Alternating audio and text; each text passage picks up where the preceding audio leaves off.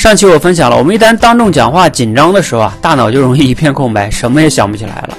为什么会一片一片空白呢？你有过这样的体验吗？其实从我们大脑的结构上，你更容易理解它。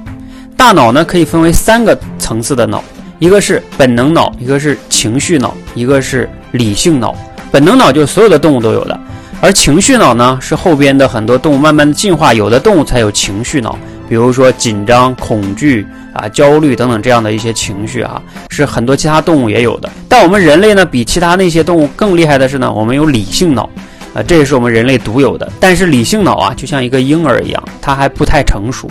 一旦你的大脑被情绪所占据之后啊，你就理性脑就发挥不了了，所以才会有冲动杀人啊，等等等等的。那我们大脑一片空白啊，指的就是当你的紧张到一定程度的时候。那个时候，你的大脑完全被情绪脑控制了，所以理性脑就发挥不了作用了，所以就会大脑一片空白。